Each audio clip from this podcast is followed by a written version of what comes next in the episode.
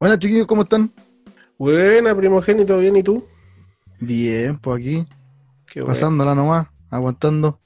qué bueno. Estamos aquí una vez más, reunidos para ayudarlo en su futura y posible candidatura al proceso constituyente. La verdad es que eh, llevamos varios capítulos ya bien fructíferos. eh, en muchos sentidos hemos hablado de feminismo, de educación, de economía, con el, con el retiro del 10%. Hemos tenido grandes invitados. Yo creo que va muy bien encaminada tu candidatura, compadre. Eso es lo importante, que podamos ir cada vez más, más bien. Lo que no es Más mejor bien, más mejor. físico, pero bueno. ¿Cómo está Voy a ahí? tener que tomar unas clases de hablamiento, pero bien. De hablamiento, exactamente. ¿Cómo está Roberto Carlos? Bien, ha sido una semana un tanto desagradable, pero ya aquí estamos para ayudar a este sujeto a ver qué se ¿Te puede llegó- hacer. ¿Te llegó el computador nuevo, No, no ha llegado ni una weá. no? No, estoy con problemas de internet, no llegó el computador. Ah, No, sí, desastre, empecé las clases con el pie izquierdo, weón. Cerremos y vamos a contarnos. Una cosa así. O sea que si Pero- durante, durante el programa, ahí nomás. Sí, no, pro- muy probablemente me voy a terminar desconectando en algún momento y no, no se va a escuchar nada. Ya estamos claros. Bueno, pero yo creo que antes de que te desconectís, podría explicarnos qué mierda hace Nicolás Galaki. Buena, cabrón. Eh, Bueno, no Nico, te he dado la posibilidad de hablar todavía, ¿eh? así que espérate. No te subáis por el- toque. Mute, mute al toque. No, bueno, ahora después del programa que tuvimos con él, eh, tuvimos un buen feeling en general. Lo invité a ver si es que podía empezar a participar con nosotros en, en este proyecto. Entonces, una cabeza más pensando, pensando en proyectos, pensando en, en ideas de, de gobierno. Y para huevear también, pues una cabeza más siempre sirve. Así que, ¿qué les parece sumarlo? si dos cabezas piensan más que una, cuatro piensan más que una. Cuéntale al Byron que el Nico ahora es tu pareja. No, no, no. Tengo pareja. Nico tiene pareja por otro lado. Que- o no sé si es que tiene, pero Nada, nada, nada, cero. bueno, bienvenido, Nico. Bueno, el eh, contacto, gracias, Nico. po. Pone, pone tu WhatsApp ahí para que te Sí, contacten. En Spotify lo ponen en la descripción, pues. A ver si sale algo. Sí, pues, claro, pucha, eh, dale las gracias, pues. Bacán que, bueno, de partida se hayan motivado con esto y que me hayan dado el espacio, pues. Ojalá no hablar tantas guas. A propósito de huevada, ¿cacharon lo que pasó con el, la noticia de la miel Gibson? No, ¿qué pasó?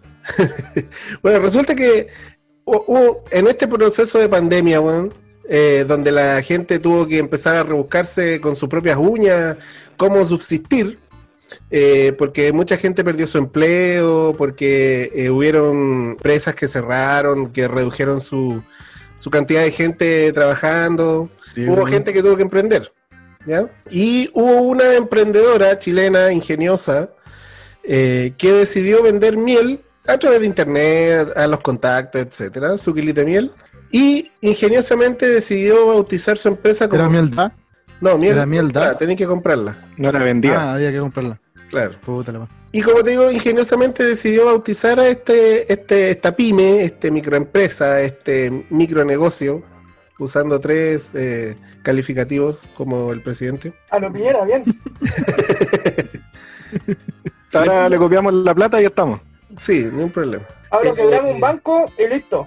Sí, y no sé cómo pudo robar un banco con esos brazos tan cortos, weón. Si no llega a las pistolas. Con una bazooka. Y llega así como hasta el pecho nomás. Ah, claro. Bueno, la cuestión es que le puso Mel Gibson a la, a la, a la pyme y se enteraron en Estados Unidos, pues se enteró Mel Gibson.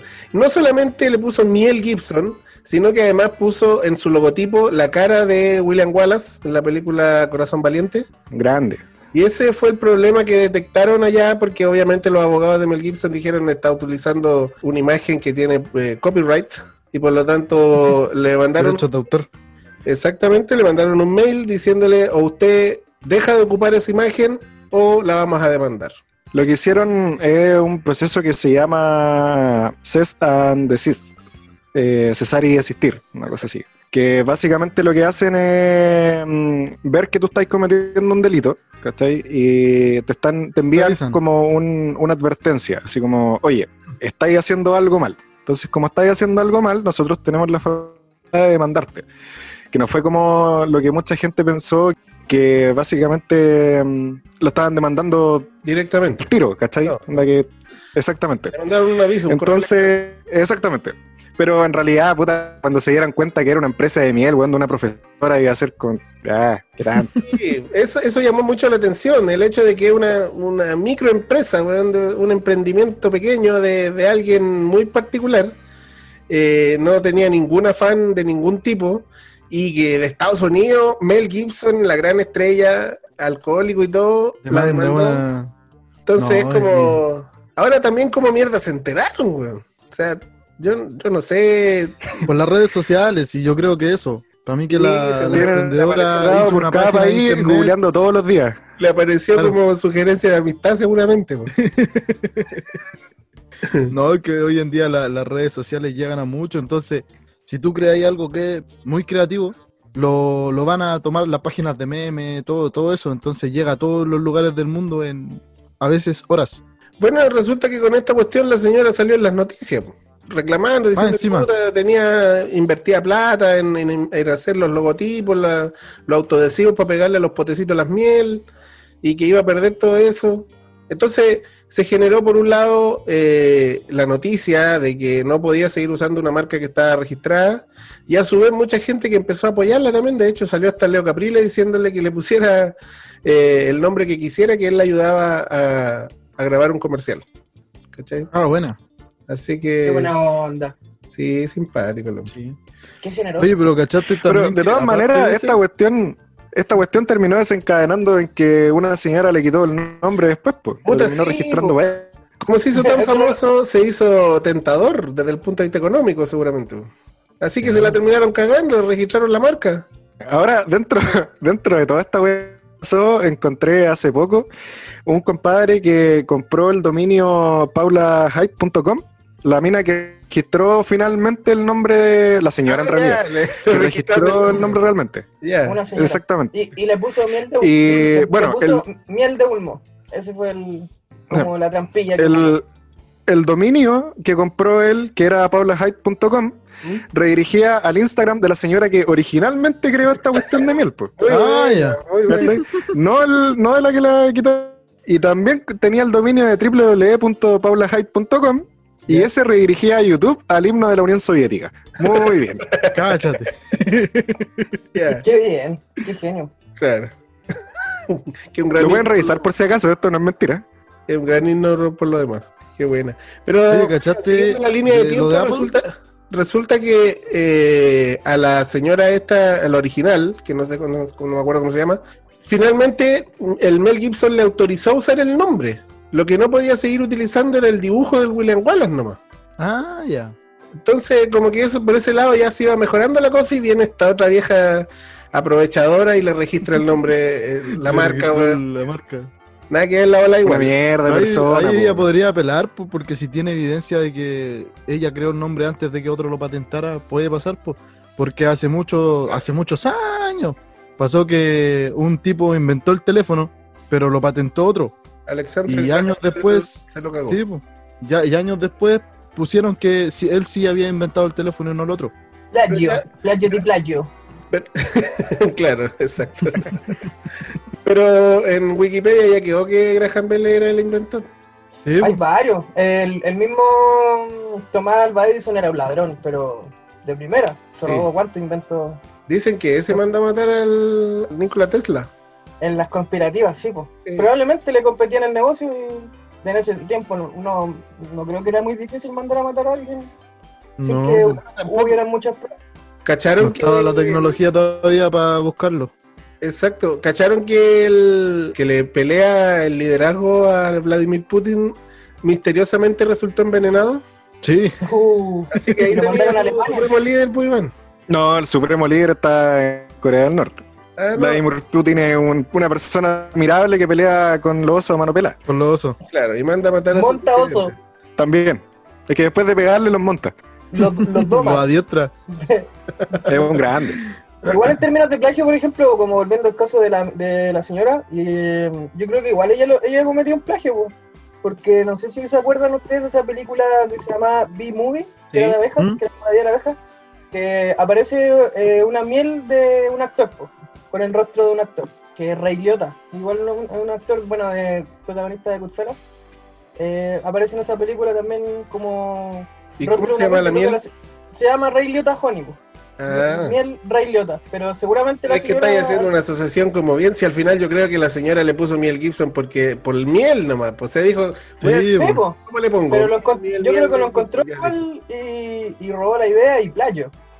Decís tú. Sí, pero es que una cosa es hacer plagio como lo que hizo la, la señora que le quitó el nombre y otra es sacar una idea y inventar algo propio. Sí, Sí. la señora, la señora Hyde es bien mala leche. Sí. Aparte, Qué bueno, eh, yo no, qué bueno, no no- sabía eso de que le habían registrado el nombre. I like it. igual no, yo no, no quiero ser como prejuicioso ni nada, pero al único medio que le habló fue Radio Agricultura. Y ahí, ahí, ahí sí que hay intereses creados, pues, ¿Quién le habló solamente a Radio Agricultura? ¿La señora Hyde? La señora Solo a Radio Agricultura, Calle. la voz del mal.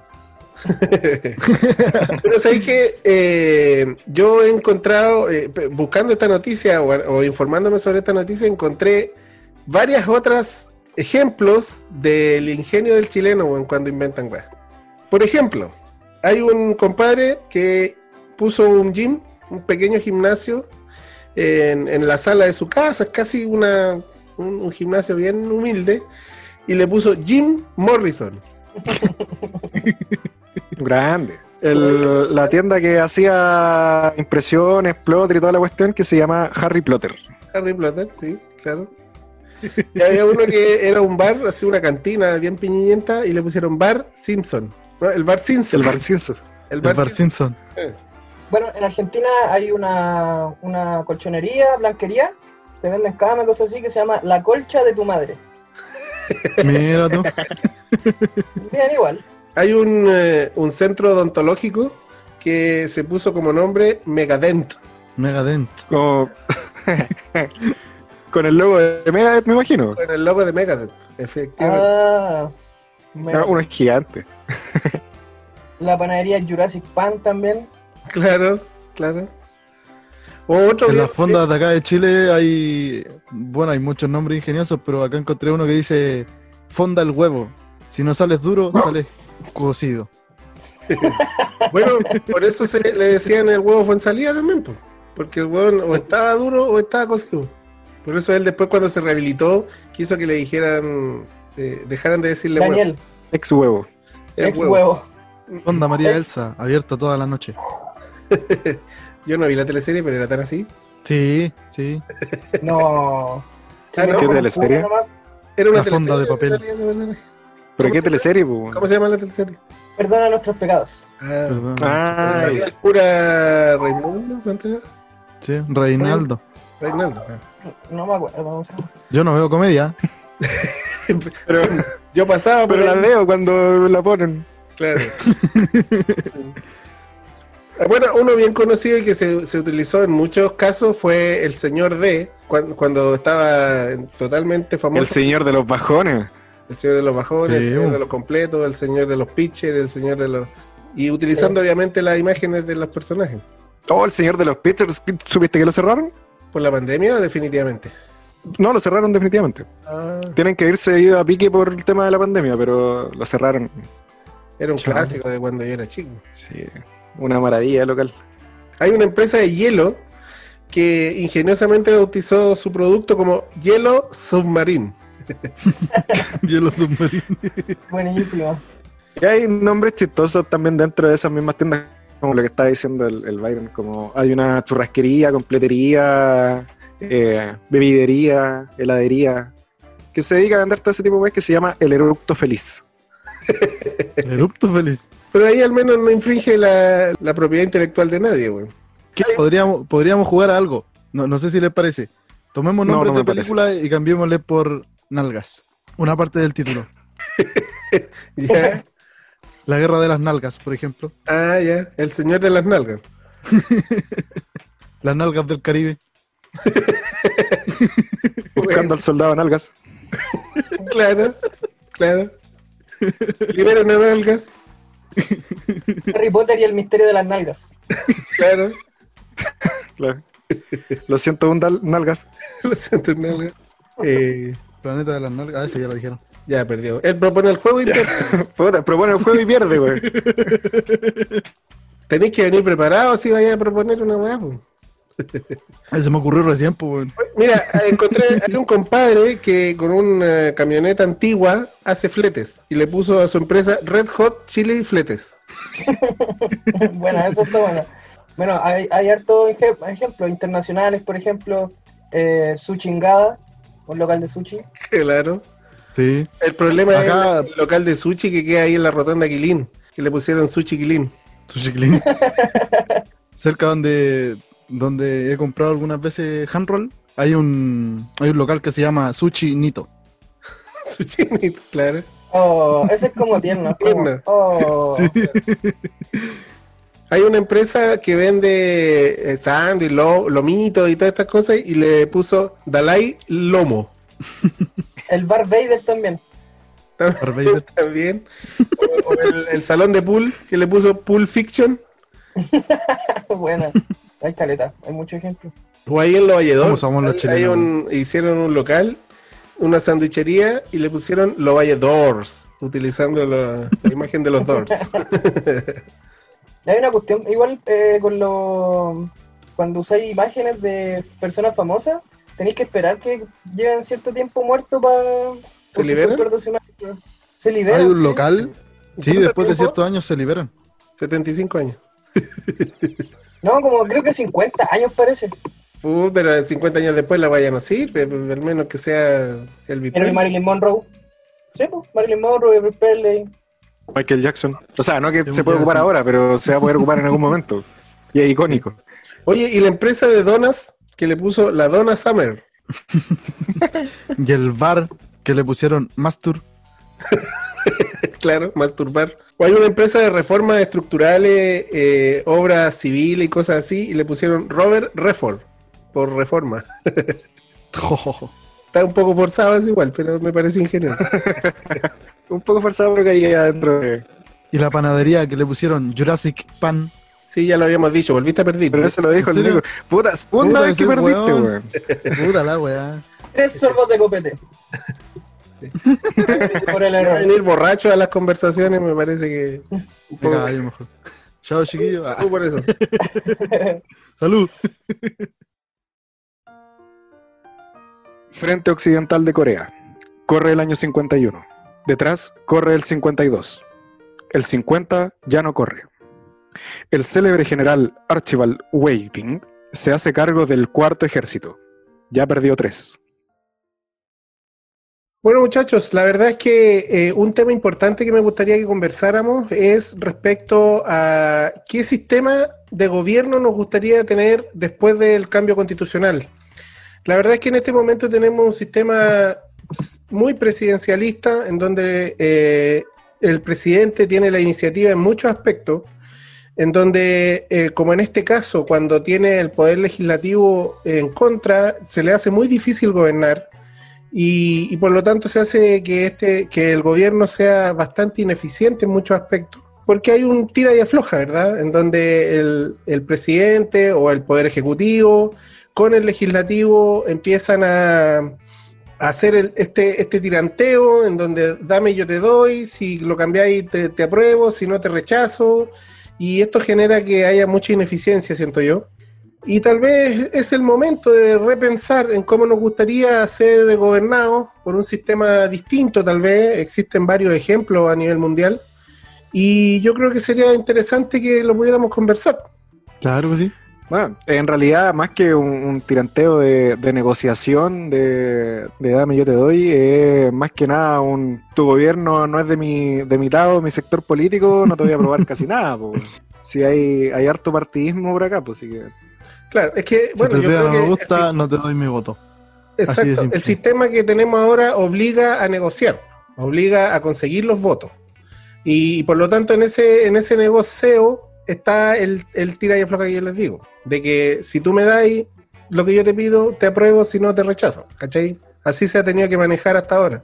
Pero tal vez teniendo un sistema distinto, como un sistema, no sé, yo, hay muchos ejemplos. Hay sistemas semipresidencialistas, eh, en donde hay un, presidente, pero a la vez hay un primer ministro, que vendría a ser las veces de, del, ministro del Interior, algo así, pero no designado, sino más bien eh, puesto ahí por, por, por los poderes políticos, ¿verdad? En el sentido de que se, arma un, un gobierno en base a, a qué fuerza política está gobernando y el presidente se encarga de, de- de la rama ejecutiva del gobierno, independientemente de la, de la legislativa, en donde hay, eh, como les digo, un, un presidente y un primer ministro, y el presidente mantiene el cargo independientemente de la legislatura, ¿cachai? O sea, se- es como diferente. O un régimen parlamentario, O una monarquía. o una Monarquía. monarquía. Yo les decía, tal vez podría ser un sultanato musulmán, con el- la perspectiva de poder tener harem, O una anarquía total. o anarquía. bueno, eso es un nuevo También. gobierno. Consejos de Un ancianos. consejo de ancianos. Como en la edad. No, mentira. En las series de la basada en la Edad Media. Claro. Esos viejitos Oye, que ¿y si salen así con elegimos a túnica Brad nomás y con ese weón que no, no, no gobierne. Y si tenemos un sistema de, de ancianos, hoy, o bien un sistema con, con un rey, ¿cierto? Eh, pero con oráculos también que pudieran irle asistiendo en, en cómo gobernar, Para la economía, un No. oráculo. claro. la weá inestable. 10 ministros de economía, 10 oráculos. Claro, Un consejo de ancianos. ¿Sabéis que yo de todas maneras me niego a que sea un consejo de ancianos? Porque probablemente eh, tienen que estar las personas que representen eh, básicamente el nombre, que sean ancianos, y ahí entraría la vieja, weón. Y yo no quiero ser gobernado No. de nuevo por esa No, familia. claro. pero tienen que estar cuerdos, po. si consideramos que es de las más ancianas, digamos. Sí, sí, no. Mejor que no. Descartamos entonces el po, consejo de no. ancianos. Ahora, si son oráculos, eh, no me quejo a que tengan que estar bajo la- los efectos de la ayahuasca para poder gobernar. Claro. Pero eso, el, el tema del efecto de la ayahuasca incluye eh, sacrificio de neonatos o no? No, ¿Cómo se llama este compadre? Antares de la luz. Antares de la Luz. Pucha, ahí había que decir nombres. No, aquí mi compadre me defiende, Ah, está bien, perdón. está bien. Está bien. Es que el Nico que se viene incorporando, no cacha la dinámica. Cuando alguien no se No lo acuerda, esperé, weón. hablando cosas. Puta la weá. Cuando No, alguien no se acuerda del nombre, tema, hay que decir ¿no? cualquier nombre, que no Es sea el correcto, lo que serio, sepáis. y sacarlo. claro.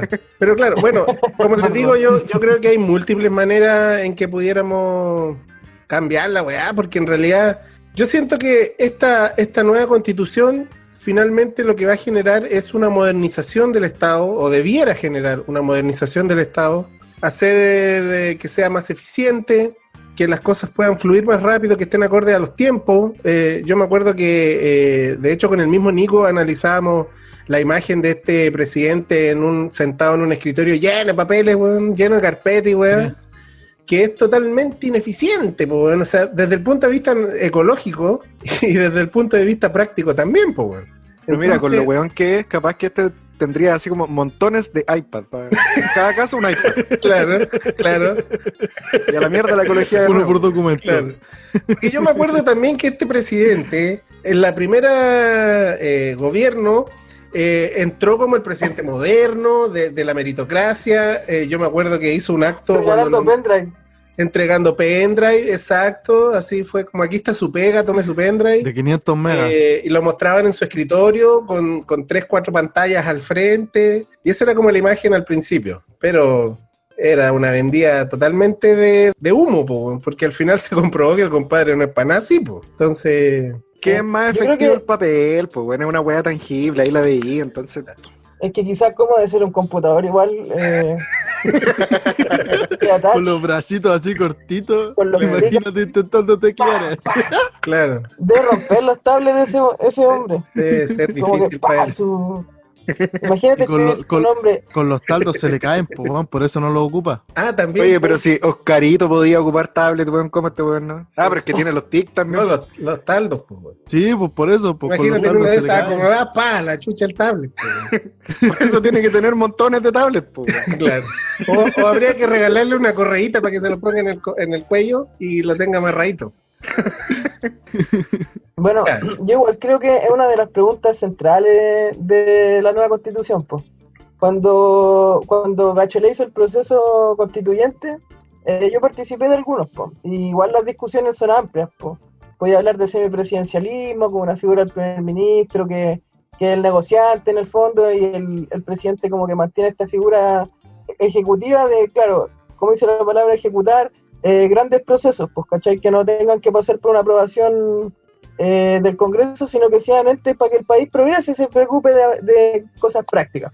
También se habla de federalismo, eh, yo creo que como la, la- la versión más hippie igual era como del federalismo, así como cada región se, se gobierna a sí misma y, y en realidad es un bonito sueño, pero es muy difícil en un país tan con recursos tan mal repartidos como, como en Chile. po. Bueno, eso es un desafío A mí entonces. me gustaría, ¿cachai? Pero sí, puede ser, pero difícil. Yo creo Pero que país tan chico, que... eh, una, una república federal sería como lo que hay ahora en Rusia, ¿no? Una cosa así. Que es un país, pero Eh, enorme, pues. Sí, sí, pues, es una federación, pues, pero al final todo se todo pasa por Moscú. Sí, Igual está, Sa- está Sa- San Petersburgo y otras capitales, pero todo pasa por un poder central que es el de Putin, que aglomera todo el, el poder. pues. Yo creo que lo que El- se puede hacer El es- ídolo del es Iván. como imitar a los gringos también. Oye, a propósito de eso, en el capítulo anterior eh, hablábamos de que, curiosamente, el que le hacía el contrapeso a Putin había resultado envenenado y resulta que ahora eh, dijeron que no había por dónde eh, estuviera envenenado. ¿Cómo no, no, no había por dónde? Es que hubieron dos laboratorios que lo analizaron y no encontraron rasgos- rastros de veneno. Entonces, Entonces- ¿cómo estaba envenenado? No se envenenó, pues, según estos laboratorios. Lo curioso Se fue que los dueños de estos laboratorios resultaron misteriosamente envenenados. Mordidos por una víbora. Claro. Pero, pero a ver, hay venenos que son indetectables. po. De hecho, Breaking Bad nos enseñó que, Sí, que podía hacer pasarlo por, uno, por un resfrío, una enfermedad. po. Sí, Entonces- ¿qué, qué veneno es ese tan maravilloso? El. ¿Cómo se llama el, el estrangulador? El que le dieron al, al rey Joffrey. Ricina, la ricina. Es la que crea Heisenberg. Ah, ya, ya, sí, sí, me acuerdo. El que lo puso en un cigarro. O sea, él la puso en el cigarro para poder envenenar a Gustavo Fring. Sí, pues. Qué buena serie. Muy buena serie. Ya, pero prosiguiendo. Yo creo en todo caso que eso de que las regiones debieran tener mayor independencia y debieran poder ser capaces de administrar mejor, mayores recursos y mejor los recursos, porque este centralismo terrible que tenemos ahora es, insisto, totalmente ineficiente y además injusto. Hay mucho, mucho que avanzar en ese sentido, yo creo. Así que eso es, es de todas maneras un camino en el que debiéramos avanzar, en que las regiones debieran tener más de independencia, tener, el, eh, por ejemplo, esto que están haciendo ahora de que, de que elijan un gobernador regional, pero que en realidad este gobernador no sea como ahora, que es una figura de papel, weón. en donde al final hay que elegir un hueón, pero para que esté, para que caliente una silla. Entonces, en realidad, esto está mal hecho. Debiera hacerse, tal vez, como ahora, un interlocutor que hubiera con el gobierno, pero que este fuera el que, el que está para hacer de enlace y no al revés. Que el que elija a la gente sí pueda gobernar la región efectivamente, porque yo encuentro que finalmente este país, angosto pero largo, tiene muchas realidades distintas. pues, O sea, es muy distinta la gente que vive en Arique, Quique, Antofagasta, a la que vive en, en- en Magallanes. Pues, bueno. entonces, eh, claramente... Dentro de la misma región metropolitana también pasa. po. En- Entre comuna y comuna es una realidad totalmente distinta. Claro, No, claro. Más allá de la riqueza barrio, distributiva. Exacto. Entonces, debieran tener ellos mayores independencias para poder decir, mira, los recursos debiéramos destinarlos de esta manera, debiéramos generar este tipo de proyectos, esto es lo que nos falta, esto es lo que nos sobra, y así ir gobernando mejor, güey. Yo creo que eso es también un tema central. No sé si convertirnos en un, en un país federal, porque encuentro que somos un país muy pequeño para una cosa así, pero, pero sí, de todas maneras, entregar más facultades a las regiones para poder autogobernarse, güey de cierta manera. Y que sea equitativo, tal vez por la cantidad de habitantes, pero, pero no que todo pase por un gobierno central que, insisto, se vuelve eh, sumamente ineficiente. pues. Ahora, eh, desde esta perspectiva, ¿no se estaría copiando un poquitito al sistema que tiene Estados Unidos a través de los estados? Es que no, no podemos compararnos con un país tan grande, pues. Los presupuestos son eh, Sí, no, no, otra no. cosa, pero yo creo que la, la regionalización eh, va de la mano con, el, con democratización de espacios de elección, ¿cachai? Como gobernadores regionales, no sé, como los core ahora, pero que igual son pape- puestos medio ¿Mm? inflados. Yo creo que, no sé, po, a mí me encantaría que en Chile se eligiera el director del Servicio de Impuestos Internos, el fiscal, Que hubiera un organismo nacional, autónomo. Más organismos los autónomos. jueces de la Corte Suprema, sí, po. Bueno, pero de cierta manera, o sea, Y- se trata de hacer, regional, se trata de hacer que el tema de la, en la Corte Suprema, por ejemplo, sea más democrático pasando por el Congreso. ¿Cachai? Y se, se, se subentiende que el en el Congreso se vive la democracia, porque ahí están los delegados del pueblo, supuestamente. Sí, porque son, son decisiones que se le ahorra a la gente, pues, que en realidad las cúpulas de poder acaparan y que se mantiene la misma élite eligiéndose. pues. Sí. Obvia- no- obviamente no quiero que como que la, la cuestión sea una chacra, que cualquiera pueda postularse. Obviamente hay que hacer carrera para ciertos puestos, pero eh, es do- donde ahí realmente se, se ejerce el poder. pues. Un director de servicio de impuestos internos que demande casos específicos de, de no sé, pues, casos fraudulentos de financiamiento de la política sería muy diferente a los mismos que acá hayan demandas, los mismos fiscales eh, funcionan para los partidos políticos. Y de esa manera podrían tener tal vez mayor independencia y no tener que rendirle cuenta al jefe que lo puso ahí. po. Sin duda que hay cargos estratégicos que debieran ser como el Contralor, por ejemplo. El Contralor eh, es, eh, está por sobre eso. Clave. Entonces, Debería haber un contralor regional, pues, por ejemplo. también, Al- un consejo de defensa del Estado regional también que sea Claro. electo. de todas maneras, debiera haber eh, un, un país más regionalizado, sin duda. Ahora, ¿cómo organizar todo eso? ¿Qué creen ustedes que, que sería la mejor opción? O sea, llegar a cambiar desde, desde cero es un poco complicado, sobre todo para nosotros que no somos especialistas. Pero sí, o sea, desde, la- desde esa perspectiva hay que otorgarles mucho más poder eh, regional en este sentido.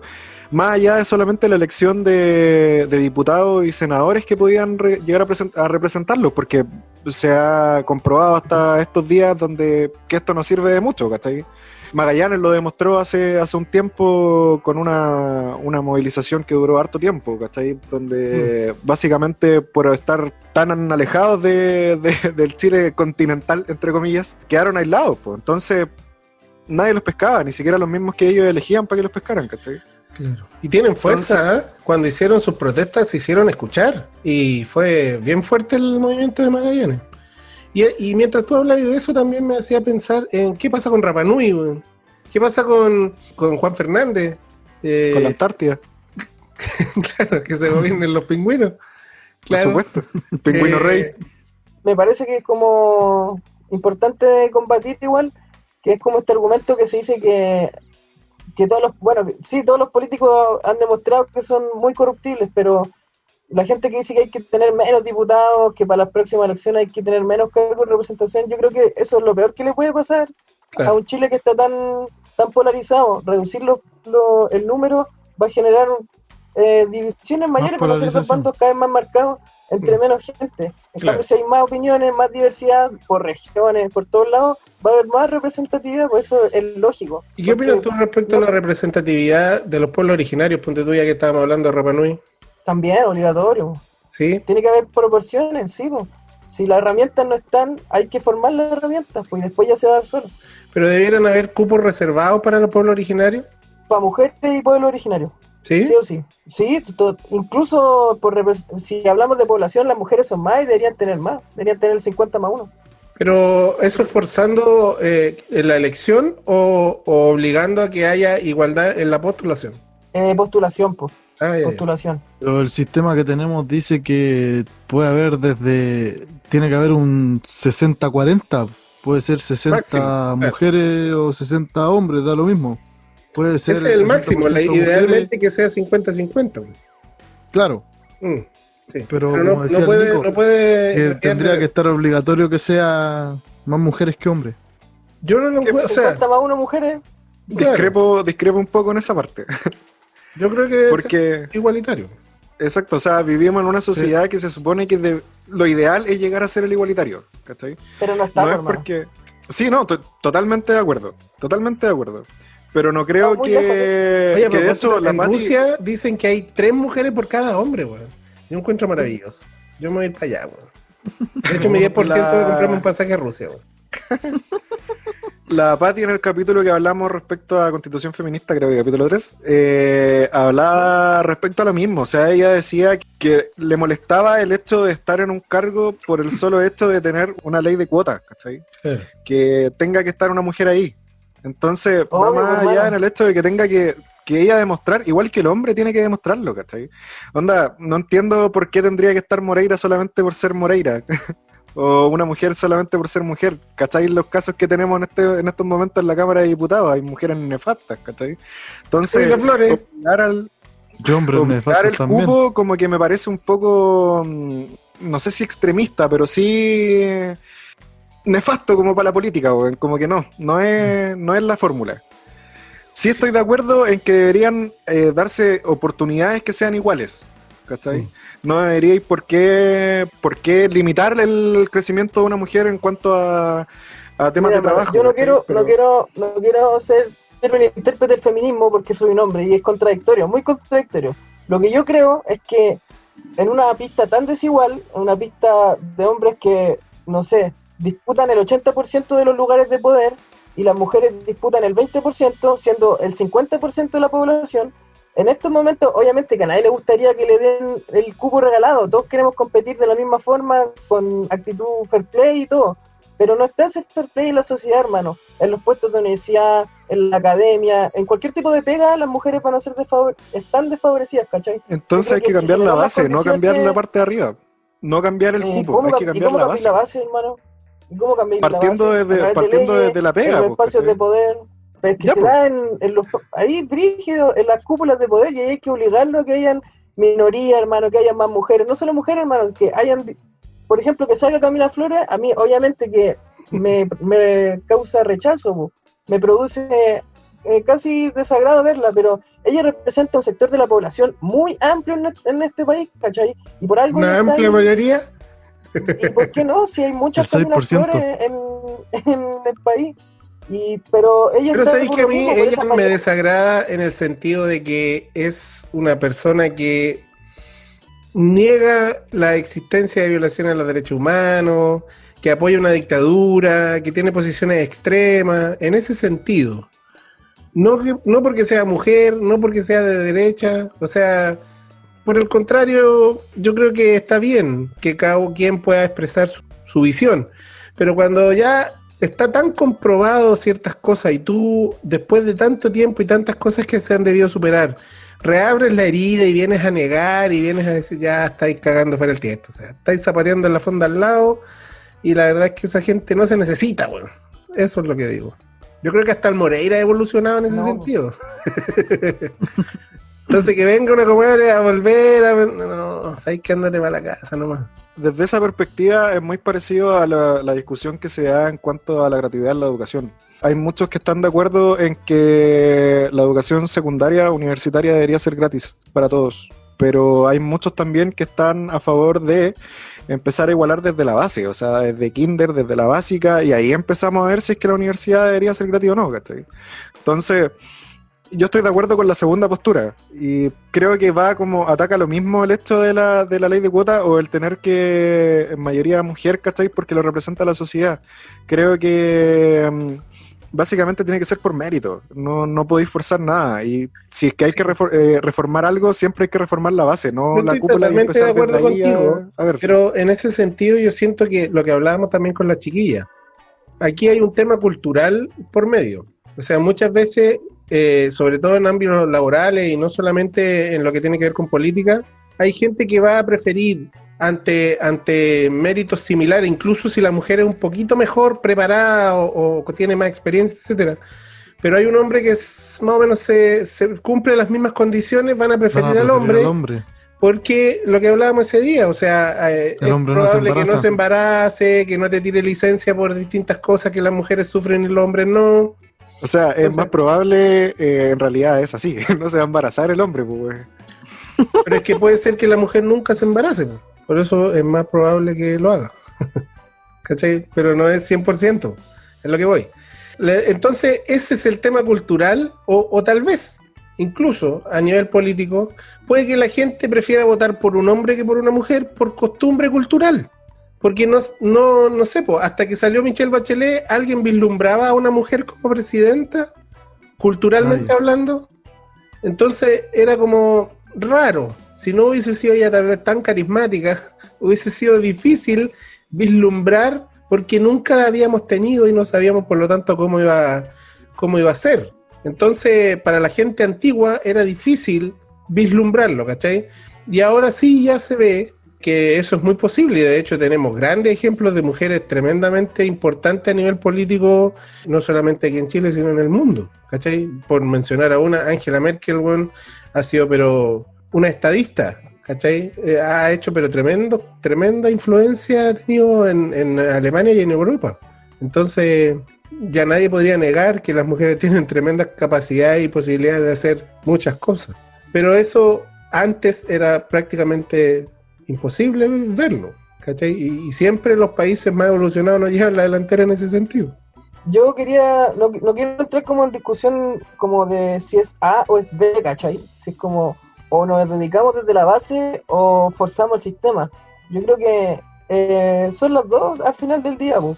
pero siento que el país no está preparado para esperar que una generación entera se eduque de nuevo para intentar cambiar el país. Yo creo que hay que, hay que forzar los espacios de poder para intentar equiparar canchas de todos los aspectos, ¿cachai? Desde, desde las comunidades indígenas, eh, el problema de género, las desigualdades que existen en muchos aspectos, po.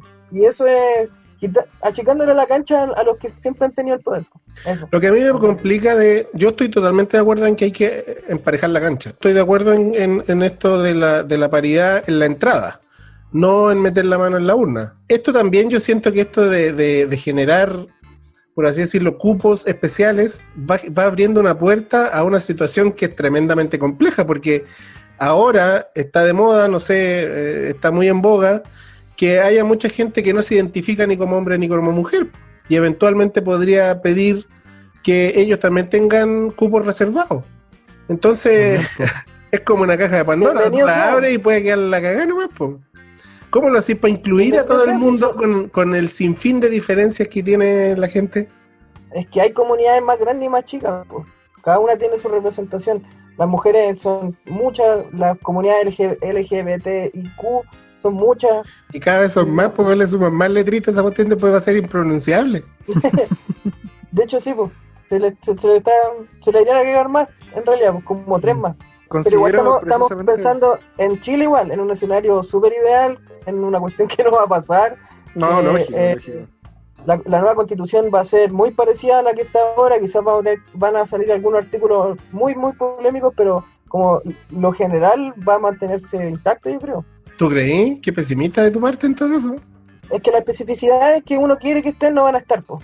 Van a estar las grandes generalidades que son las, las batallas igual que más Pero concretas. esto que yo les planteo no es algo que se me ocurrió a mí, yo lo he escuchado en muchas partes que debiéramos cambiar el sistema de gobierno.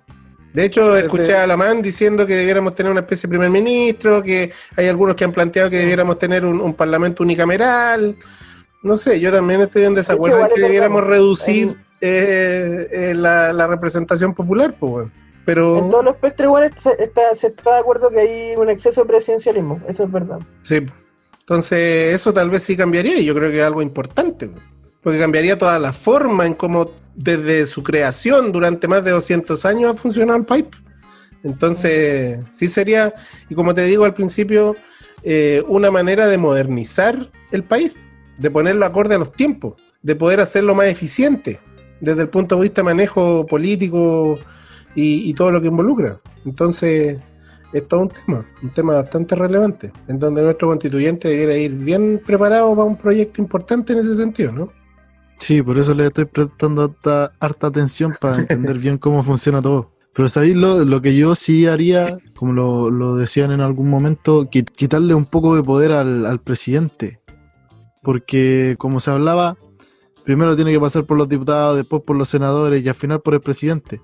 Pero si los diputados y los senadores dicen que sí y el presidente dice que no, se perdió todo el trabajo para atrás. Como po. al revés, po. Primero pasa por el presidente, porque el presidente es quien presenta los proyectos. Y de hecho, como hablábamos, No, no, Entonces no entendí pura weá, po.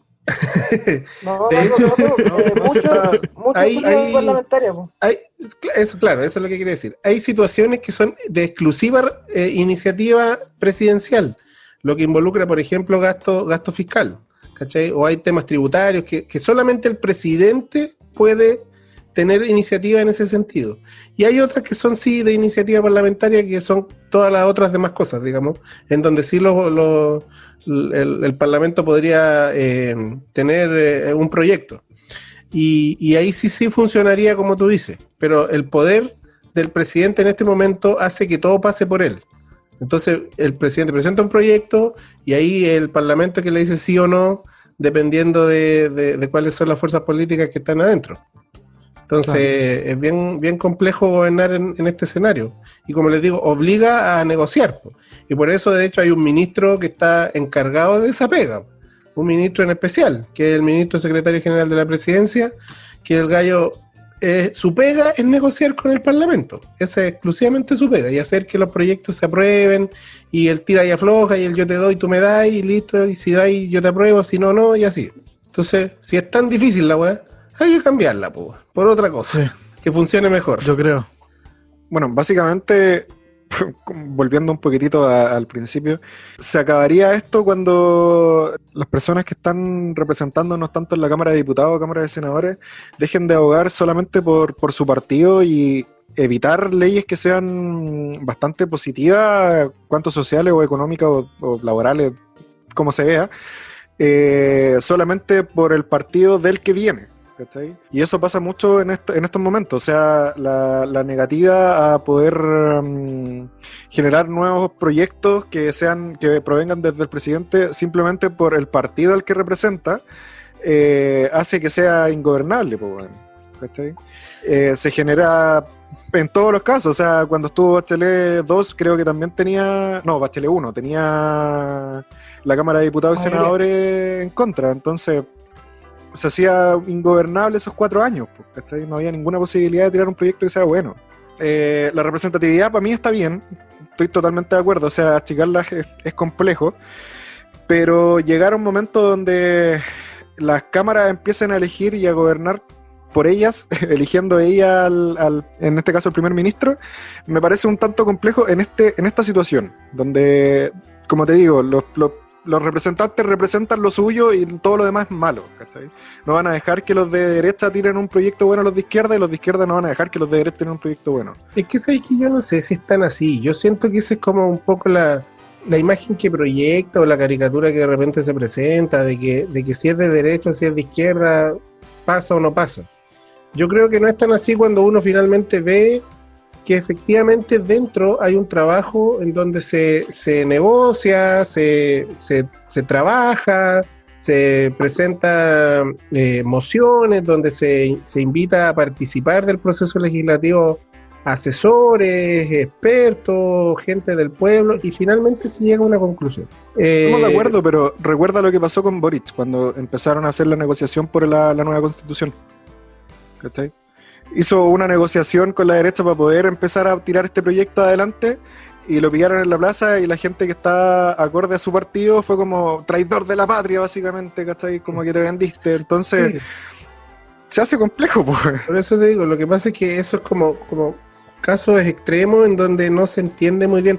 Yo, yo en realidad pienso que uno no debe votar o elegir personas, sino que debe votar por ideas. Y esas ideas son representadas por organizaciones, que en este caso son partidos políticos. Y uno tiene que informarse muy bien de cuál es la idea o el trasfondo que representa cada partido político. Y ahí es donde uno tiene que hacer la pega de buen ciudadano, de informarse, de saber qué, qué aspectos en lo valórico, en lo social, en lo económico, en, en, no sé, por lo político, va cada partido a impulsar o aceptar o no aceptar, ¿cachai?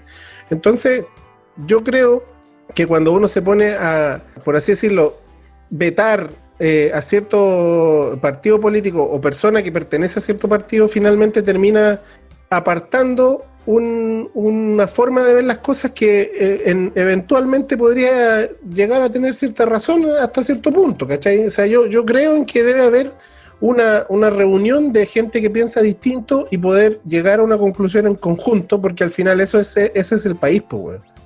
Mira, te pongo un- una opción como de, de renovación para esta cuestión.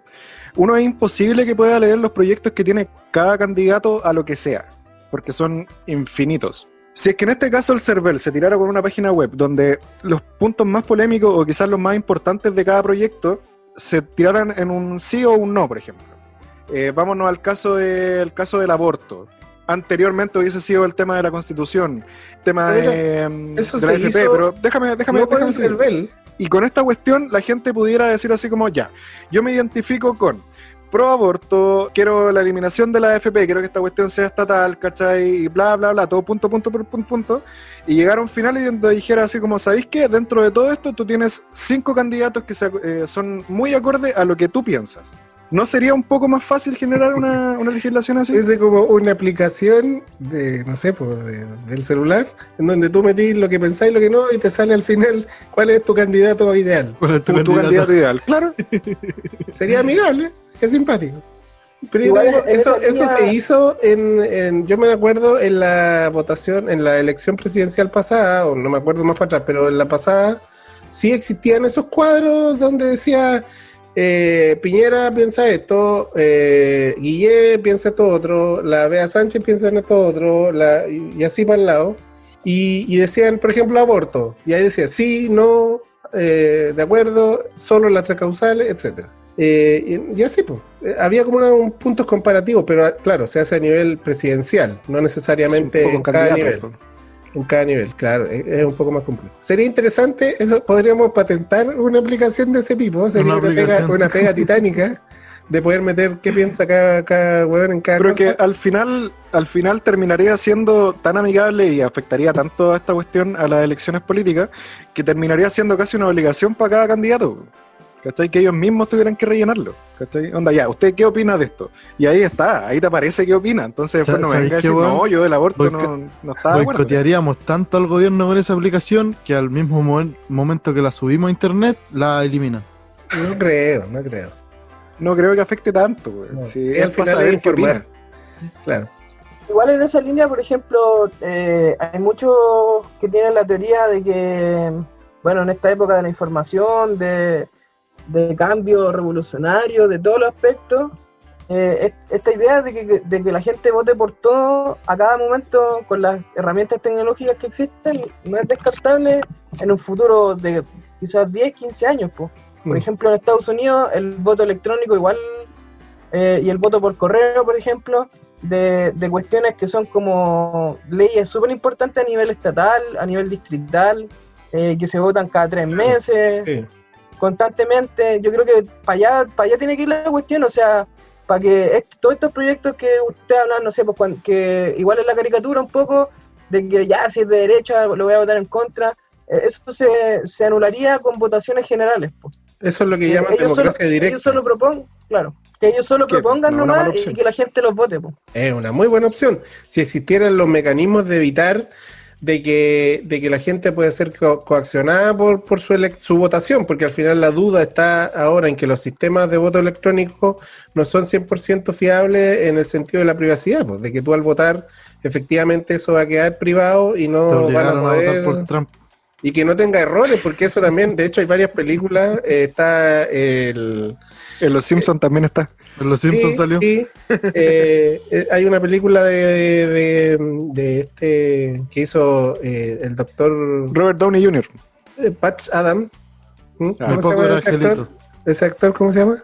eh, George Clooney. Don Ramón. Brad Pitt, Tom Cruise. Eh, lo, lo. Oh, que tampoco, ocurre- tampoco ocurrente hoy día, tan lento. Don Francisco. es que actores no sé mucho. Actores, pues bueno. Robert De Niro. No, Robbie Williams, el que Ah. se corbateó. Ah, Ah, pero Robert Downey Jr. estaba cerca. oh. Acerca. Ese actor hace una, hace una, una película que se llama El Hombre del Año. Y él es un comediante que, año? de, de política. Es como del 2012, por ahí será. Hace comedia política, se burla un poco de los candidatos, de, de los políticos, etcétera. Y finalmente la gente empieza a, a gritarle que se tire al presidente y él decide tirarse al presidente. Resulta que eh, empieza a hacer campaña y todo esto. Y eh, en la elección termina ganando. Y muestran por el otro lado el caso de una mujer que trabaja en la empresa que hizo el software del voto electrónico y ella descubrió que por nomenclaturas de las letras de, lo- de lo- de los apellidos de estos compadres, este compadre por tener el apellido que tenía, digamos, el software lo, lo- lo seleccionaba como ganador. No, por, no solamente por la elección que... por los votos, ¿cachai? Mm. Entonces, esta comadre hace todo un tema y, y el dueño de la empresa eh, trata de silenciarla, la mandan a matar, una serie de cosas. Y esta galla logra llegar hasta donde este comediante que sale electo presidente y que ya lo habían anunciado como ganador y todo. Y le dice cuál era el problema y este compadre finalmente renuncia a, a su, a su nominación o a su elección porque no era justo él ser eh, presidente por, por un problema de software. Por un problema técnico. Claro. Entonces, es una muy buena película, además muy simpática y este gallo era muy simpático. Que Dios lo tenga en su salto reino. Dios lo ampare. Creo que deberíamos ir cerrando este tema ya, ha sido bastante interesante. Y creo que como gran, gran análisis que, pu- que pudimos hacer entre todos, entendimos que lo mejor en estos momentos es eh, tener una monarquía. ¿Estamos de acuerdo en eso? Los cuatro. ¿no? Un consejo de ancianos con oráculos. Ah, Porque verdad, los oráculos en desgraciadamente- economía. Estamos de acuerdo. Desgraciadamente ahora no hay oráculos, hay oráculos nomás. Madrugada del 11 de marzo. Waving llega a Laichu y trata de establecer campamento, pero no puede. Está prohibido acampar. Se interna en la selva camuflado con ramas y hojas. Sus propios soldados tardan tres semanas en encontrarlo. Es entonces cuando pronuncia su célebre frase, si no ganamos estamos perdidos. Cuando fue el estallido social el 18 de octubre del año 2019, Ah, qué interesante. Eh, un tema que nadie ha tocado, weón, así que quiero tocarlo. Bueno, esto esa semana fue como media conflictiva en realidad, porque eh, creo que desde la semana anterior al 18, habrá sido el viernes 11, Por ahí por el 11. claro. eh, empezaron las llamadas de los secundarios para que empezáramos a, a evadir el, el metro y los pasajes de micro y toda esa cuestión. En la universidad nos pasó varias veces que que quedaba como la goma ahí en, un- en los héroes porque estaba como toda la movilización en, en boga, entonces había que buscar otras formas de poder llegar a la casa. La cuestión es que el día anterior yo me junté con una compañera, porque habíamos terminado temprano las clases, nos fuimos a, a tomar una cervecita. Mi compañera le llaman ahora. Compañera. Le vamos a poner IM, ese va a ser su, su nombre. Im. Eh, no, IM nomás, dejémosle como IM. Si el nombre lo estoy poniendo yo, pues, weón. Sí, po. Filo, weón, déjame contarle. es la forma cariñosa de decirlo. Es la forma corta. Claro. Bueno, la weá es que fuimos a conversar un ratito. eh, afuera del metro, por el lado de Manuel Rodríguez, que la cagá. Los cabros ¿El lado de afuera a- o el lado de adentro? El lado de afuera. Ah, sí. empezaron a hacer como tumulto de gente. Así como, ya, no paguen, eh, vamos y toda la cuestión. Pero yo me iba a juntar con, con mi pareja en ese momento. Entonces, eh, no, pues mi pareja es, es Constanza. Pero no que estáis con Eh, no, ella es mi amiga, Ah, una compañera de U. La cuestión es que me dice así como, oye, ¿te imagináis que hará la cagada después de esto? Y yo recordando la, la célebre frase de, transporte, no, si esto no prendió, no va a pasar nada. Esto va a quedar en los, va a quedar secundarios. ¿no? mm. Sí. No, va a quedar en los secundarios y en realidad la gente como que amarilla. ¿Eso dijiste? Dije, la gente amarilla. Así que difícil que sea como una wea grande. Pero sería bonito. ¿Y quién terminó amarillando? Puta, Mm, yo no. gracias, gracias a la. Ah, en ese momento sí. No, pero es que yo dije, puta, esta weá no va a aprender. Yo cacho que va a quedar así como en estas dos semanas y después, digo, la gente. Sí. O sea, se esperaba no como lo típico que ha pasado eternamente siempre. en nuestro país, digamos. sí. La weá como que empieza y se apaga sola. Entonces fue así como, puta, no, no espero mucho, pero sería bonito. Sería bonito que quedara la cagada. Aparte que hace poco habíamos ido a ver la película del Joker. Oh, qué buena película, weón. Entonces, quedara la mansa cagada así de nuevo. oh, ya, sí, sí, feliz. Oye, Pero yo creo que no, esa no, no película rompió todo un paradigma de las películas de superhéroes o de villanos, de supervillanos, o las películas de cómic. Es una manera totalmente distinta de plantear. Hay tipo varias de sí, película. antes. po. ¿Ah? Hay varias así antes, lo que pasa es que el Joker es un A personaje ver, icónico. dame un ¿no? ejemplo, pues dame un ejemplo, a ver. Eh, Watchmen, Pero es tan Si me decís ve de vendetta, weón, pero te voy para tu casa y te pego unos chachazos. es de cómic de Vendetta también. sí. pero es una mierda de película, po, weón. No. Comparada con el cómic, es ¿Por una mierda de película. Es pésima. Ah, sí, pues. Ya, pero pasó por Hollywood, no pidáis más, pues. Ya, pues, pero igual, pues, weón, tenés que hacer una buena película. Pero bueno, el Alan Joker Moore, le weón, se hicieron no, muy bien haciendo weón, mierda en la en tumba. su quinto intento. El No, Joker. el No, sí, el Joker- está buena, está buena. Si, no, no digo eso, hay películas que, no sé, Spawn, no sé si vieron la película Spawn, esa también. Pero es que estáis hablando de cine Mm. alternativo. De eso que era en cine arte. Oye, es de Hollywood. Spawn y Watchmen son de Hollywood. Pero pe- película que vieron un par de personas nomás. Pues estaba hablando sobre. Estamos hablando de películas Oh, clásicas, pues, weón, el limpia ah, El piscina, Club de Watchmen se va, se va a indignar con piscina. esto. El babysitter.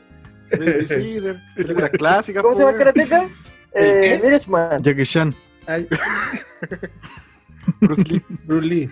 Brandon Lee. Baby Lee. No, pero igual el Joker es buena. Lo que pasa es que sí también, Carla justo también Lee. pegó en, cale- en una época caleta de, de revoluciones, por la de Hong Kong. Como que calzó justo, claro. Claro, tiene mucho sentido. Yo creo que el Joker vino a prender la mechita de, de- de la pólvora que se estaba juntando aquí, güey. Pero es que en todos lados, pues, weón, en Estados Unidos prendió tarde, pero igual. Podríamos analizar eso, el factor Joker, Sí, como dicen. Sí, sí me Oye, gusta. ¿te imaginas ahí, te imaginas No. ahí lo que pasó con esas personas que se fueron a acampar el viernes en la mañana, weón? Se fueron para allá así como Y a- llegaron, llegaron y, el, y el país estaba Llegaron- para la cagada. quemados, así. ¿Qué chucha A la playa, ese fin de. Sí, claro. No, yo digo los que se fueron para allá para el cerro, para donde no hay Ya, señal. donde no hay así, señal, que- claro. Están totalmente descomunicados. Volví el Cuando- lunes así a Plaza de Puente Alto. ¿Qué pasa acá? Quemado. A tomar el metro. O en el terminal de Cartagena el domingo en la tarde, así. Oh, como de weón. de- weón. Está la pura cagada. Tiene que haber sido maravilloso ver las caras de esos. Bueno, resulta que mm, ese día como que no pasó A propósito. nada, nada muy A espectacular. propósito de eso, Dime. a propósito del Joker, como que estamos, vamos a seguir con la historia, ¿verdad? Sí, pues, Sí, no me corté Es que nosotros en general solimos, eh, Solemos, Bueno, Distorsionar mucho. solimos, ¿Salimos? tinimos, tinimos la costumbre de- o solimos irnos desviando de, las ramas. Del Eso. tema, sí. de la rama. Sí, pues, que Continúa con tu soliloquio. no. Sí, ese día como que no pasó nada. eh, y en la noche empezaron de nuevo las llamadas a, a evadir el metro. Y ahí me empecé a cachar que los compadres estaban haciéndolo como por horas y en estaciones. Cosa que no había cachado antes, que era un patrón que se estaba, que se estaba repitiendo, pero ahora era como ¿eh? mucho más. Sí, fue como bien organizado. Resultó que el viernes como que la weá explotó. Onda, en la Sí. mañana eran así como 30 llamados durante el día a, a evadir en distintas estaciones de metro y fue como... El jueves también. Puta, yo el jueves no me acuerdo tanto. Te, diría así como... jueves. Ya, no me acuerdo tanto. Yo me acuerdo que fue así como el viernes el explosivo. Sí, pues. La cuestión es que yo estaba en clases y el profe no llegaba. Entonces nosotros así como, la raja, no vamos a tener clase. Los 15 minutos hagamos la listita y nos vamos. Y el profe como a los 10 minutos manda un mensaje a la delegada y nos dice así como, saben cabros, esperen porque está la cagá. Así, en esas palabras, la cagá. Así que no voy a poder llegar temprano. Pero espérenme porque voy. Así que no se vayan, aparte era taller, así que no me podía ir porque si no tenía un uno al tiro. La cuestión es que lo esperamos afuera de la universidad mientras nos fumábamos un cigarro, buena onda, compartiendo. ¿A qué hora, a qué hora todo esto, Iván? Tiene que haber sido como a las 4, si no me equivoco. Uh, ¿Cachai? Y era la primera clase que yo tenía. Entonces, ya me había costado llegar, porque había tenido hora al psicólogo en la mañana. Entonces, me había ido al psicólogo. Me demoré una hora, una hora y cuarto, desde Vicuña Maquena hasta Toesca. Un recorrido que era de 30 minutos, ¿cachai? Y fue como, "Mm, esta weá está acuática. Y cuando el profe nos dice eso, así como, ya, algo está pasando. La weá es que, no sé si tú te acordáis, Nico, de que empezaron a pasar guanacos por allá. Guanacos, micro de Paco, por gente, ejército. auto, era como un, era como un caos, era como un barullo. Sí, sí, brígido. Entonces nosotros entramos ya con el profe cuando llegó hicimos el taller rapidito porque nos dijo, saben, no los puedo retener más. Onda, si yo los retengo acá, ustedes no llegan hoy día a la casa. Es así de simple. Entonces hicimos el taller más o menos rapidito. em, llamo a la Connie. Le dije, oye, ¿dónde estáis? "Eh, voy caminando desde Salvador hasta Los Héroes porque Oye, no tengo ¿y otra forma mono de irme". pinta Im en todo esto? Que con ella pasé todo esto. Ah, ya. Todo este show lo pasé con ella. Ya. La cuestión es que ah, el día viernes claramente me dijo así como, sí, pues, notaste que esta weá como que no pasó nada, ¿cierto? Como Como que no prendió. Sí, no prendió. Puta, yo pensé, me equivoqué, lo siento, también me puedo equivocar. La weá es que pasamos a... Me encontré con, con mi pareja que llegó, como te digo, una hora después de que yo salí, como a las 5 de la tarde. Fue así como, mira, no nos vamos a poder ir, porque las micros que veíamos pasaban, pero con gente hasta arriba, weón, parecía la India esta weá. La weá es que le dije, vamos a juntarnos en la casa de un amigo. Pulgar, te mando saludos, te quiero mucho. Esperemos ahí. Anda, después llamo a mi viejo por último que nos vaya a buscar, ¿cachai? Alguna forma, pero esperemos ahí porque no nos vamos a poder ir y nos puede pasar algo. Entonces caminamos, él vivía gracias, gracias a la a- en Parque O'Higgins. Estuvimos esperando, Gracias a Vishnu. gracias a Vishnu. Y escuchamos las noticias y todas eran un cataclisma, así como Chile cagó, esta weá desapareció. Se van a encontrar la historia, te puedo contar el intertanto entre que tú estás haciendo eso y, y hasta el momento en que te pasamos a buscar. Mira, no había dicho que me iban a pasar a buscar, pero ya, ya se va a entender. Se va, sí, po. Resulta que nosotros, yo ya he comentado más de una vez que trabajo en un grupo scout y íbamos a tener una actividad de celebración al otro día del aniversario. Y Cosa había, que no se hizo. eh, evidentemente. Entonces, mi mamá, que es parte de la directiva, fue con una prima a comprar ahí a Franklin, ¿cachai? Que iban a hacer cosas para comer y todo al otro día. Entonces, fueron a la hora de- después del almuerzo, que son dos de la tarde, fueron a Franklin, ¿cachai? Y resulta que cuando ya habían terminado de comprar y todo, no encontraron locomoción. Y me dicen así como las micros pasan pero absolutamente llenas, no hay manera de tomar nada, el metro está cortado, no, no funciona. Los Y- Uber y los Didi se estaban pegando por un festín. Oye, me dice, eh, vimos Total. Uber y, y el pique que regularmente cuesta, no sé, 3 lucas estaba como a 15 lucas. ¿Cachai? Entonces está como complejo esto. Entonces me dice, vamos a intentar eh, y si no te llamo para ver si me podéis venir a buscar. Entonces yo estaba con mi papá acá trabajando en el taller y claro, con la radio prendía, las noticias y así como que está quedando la cagada aquí, está quedando la cagada allá, está quedando... Porque como dice el Nico, ya venían varios días quedando pequeñas cagadas pero aquí empezó así como ah, de repente, de a poquito, de a poquito, de a poquito, y ya estaba como la cagada así. Entonces, a eso de las 5 de la tarde, ya era la cagada más uno. O sea, ya estaba en todos lados la gente caminando por las calles, arrancando, habían eh, barricadas y todo eso. Entonces yo le digo a mi papá, ¿sabéis qué? Voy a ir a buscar a, la- a estas mujeres porque en realidad no tienen locomoción, no hay cómo se vengan. Ya, pues pesco el furgón y me parto para allá por Gran Avenida hacia Franklin y no había ni un problema. No había ni un problema, weón. Ni Ah, un ya. problema. Estaba expedito, todo funcionando, no había ningún problema. Hasta el Barros Luco. Pasadito el Barros Luco había una barrica. Pequeña, estaban quemando un sillón al medio de la calle. Así que pasé por al ladito y seguí, encon- encontré a las mujeres, digamos, hicimos la coordinación, oye, ¿dónde están? Ya, paso por aquí. Las pasé a buscar y tomé para ir, venirme por la carretera. Entonces salí a la carretera, había mucho taco y salí a la carretera y me pude venir y llegué a la casa. Todo esto así con la P de combustible en el furgón, ¿cachai? Llego a la casa y estaba mi papá hablando por teléfono porque mi tía, que trabaja en Providencia, no tenía locomoción y empezó a caminar. Entonces llegó un punto en que le dijo a mi papá que si la podía pasar a buscar ahí a Franklin también. yo le digo, pero yo vengo de allá, ¿cachai? Cáchate que caminó de Providencia, de, de Avenida Providencia, la Reconcha de la Lora para allá, hasta Franklin, weón. Está Franklin.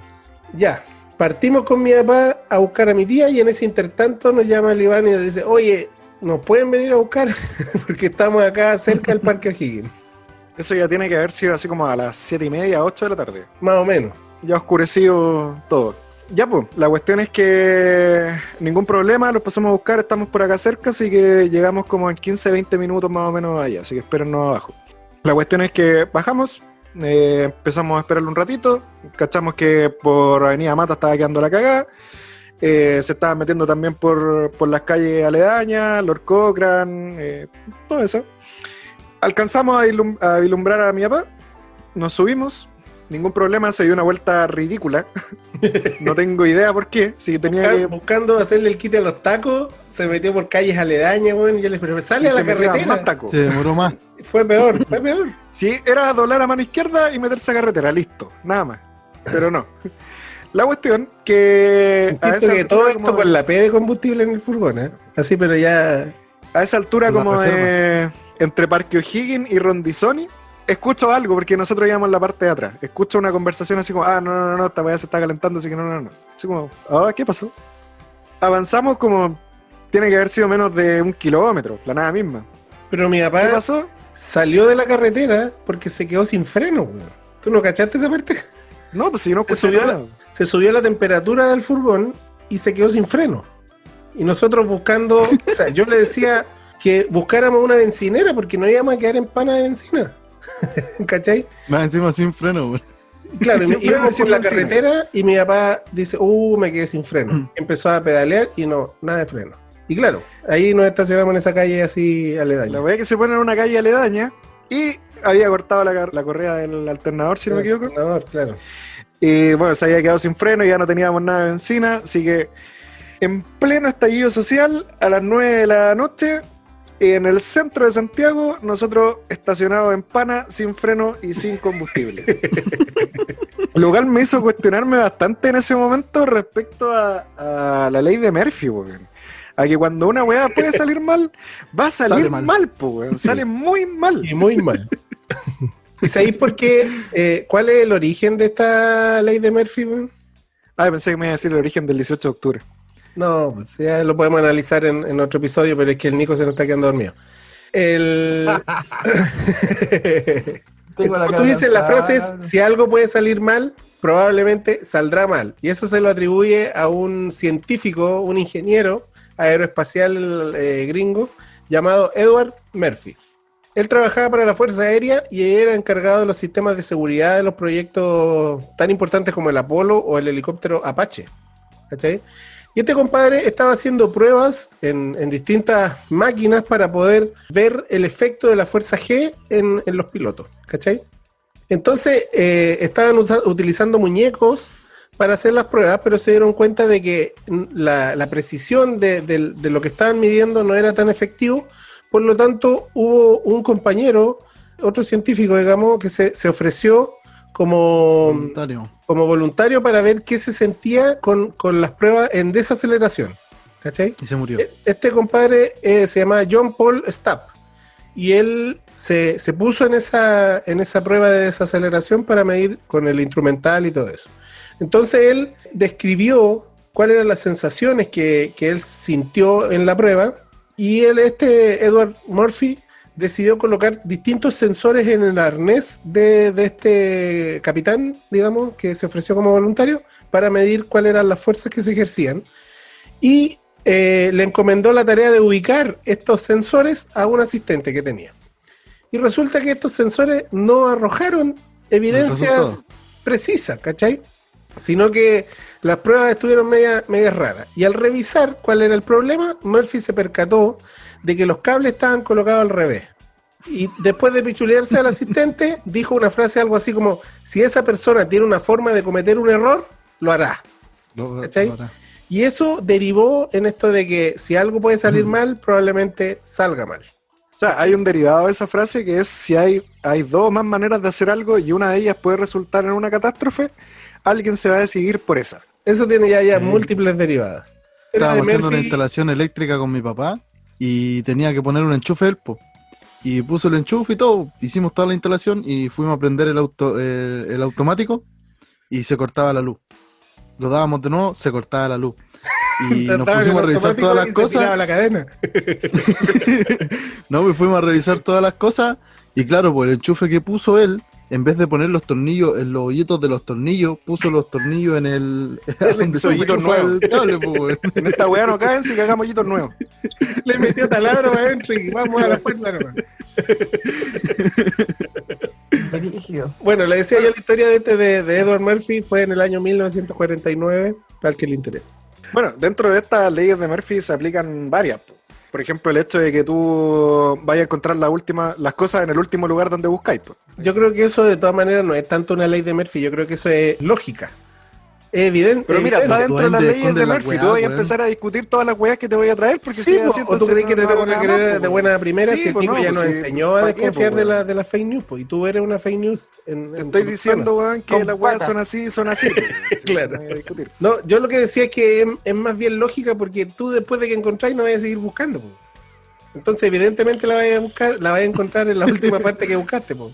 No sé si vieron el, el avatar, pero Entonces, en ese caso, deberíamos partir buscando eso. por el último lugar donde iría a buscar. o tal vez por el O último sea, lugar que se o nos sea que ocurrió si- buscar. en, en tu lógica, según tú, si quieres buscar, no sé, mi teléfono, debería buscar en el water. Claro. Si es el último lugar donde iría a buscar, entonces anda a buscarlo allá. Probablemente ahí esté. Parto en el refri para buscar mi teléfono.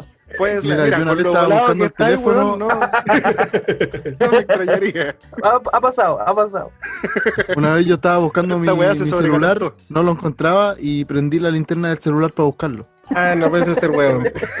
Eso es estupidez, po, weón. O, o el, otro día, el otro día veía. lentes, po, weón. ¿Ah? Cuando buscáis los lentes, te los ponías arriba y, concha su madre, ¿dónde habré dejado ¿Dónde los lentes? Los a lentes? buscar en todos lados, weón. Claro. Entonces, ah, qué estupidez. Y como dice el, el Coco Legrano, no tiene la memoria en el poto. Porque te Por sentáis y te acordáis dónde está. ¿Dónde está la weá? O también el hecho de cuando te dicen así como, oye, lleva un paraguas porque puede que llueva.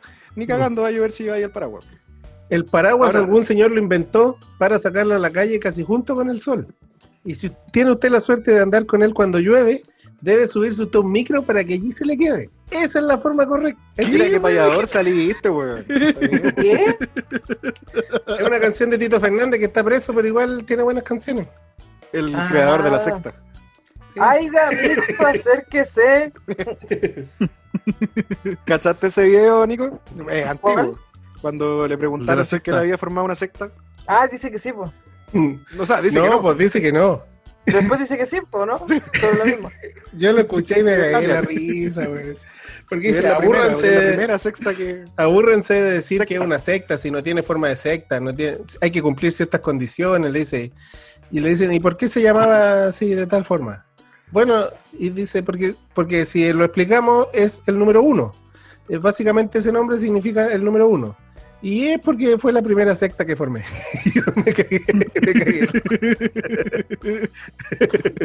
Uy, caballero. Sí. Buenas canciones, pero bien, weón. Ahora, Sí la, eh, la otra que pasa siempre de esto es donde tú tenías algo, una mermelada o la palta o la cuestión, si se te cae el pan, siempre va a caer por ese lado. Siempre.